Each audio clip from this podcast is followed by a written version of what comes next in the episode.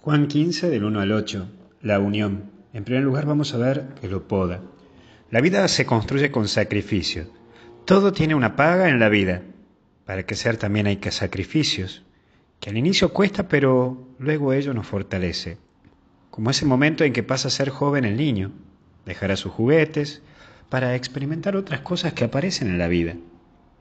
Las lágrimas también son parte de ese podar Aquí entra lo que es criterio y discernimiento, dos palabras que van a ayudar en tu crecimiento de vida.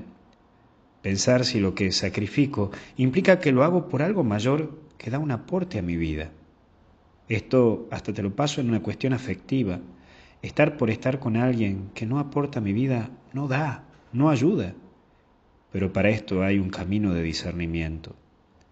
Toda decisión implica el respeto a pensar luego consultar y por consiguiente actuar. Entonces, esto de lo que decimos, pare, mire y escuche, bueno, acá también, pensar, consultar y por último actuar. Porque las decisiones de la vida no se las hacen de golpe, porque es como un médico cuando opera. Un movimiento brusco puede ser perjudicial para tu vida. Por eso, si no la ves clara, espera. Si no tenés en claro las situaciones, aguantá ya se va a aclarar todo y ahí podrás tomar la decisión. Por un segundo punto aparece esto de permanezcan en mí. La palabra permanecer es muy interesante porque el tener a Cristo no significa que es un trofeo. Uno puede tener un encuentro, pero también uno puede alejarse y perderlo. Día nuevo, lucha nueva. Y es por eso que hoy Dios te recuerda volver a Él y estar en Él permanecer en su presencia a través de las tres cositas que siempre te digo, oración, sacramento y ayuda a los demás. Y por último, separar. Separarse de Jesús puede llevarte a quedarte seco por dentro y esto es un miedo que me da.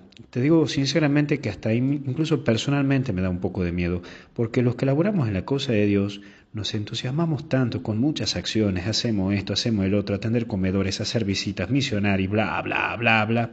Son cosas buenas, productivas, sanantes, pero puede llevarte a perder ese momentito de encuentro con Jesús. Esto de lo que hablaba muchas veces. Uno de hablar mucho puede llevar a que hablar mucho de Dios y nada con Dios. Cuidado con eso. No caigas en esta situación de hablar demasiado de Dios, pero no hablar con Dios.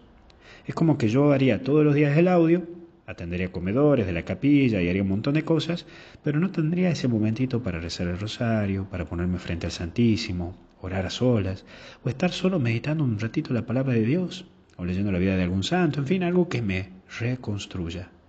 Si no tenés ese momentito para vos, puedes terminar seco.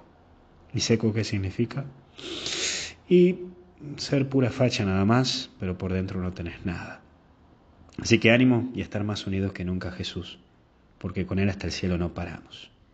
Que Dios te bendiga en el nombre del Padre, del Hijo y del Espíritu Santo.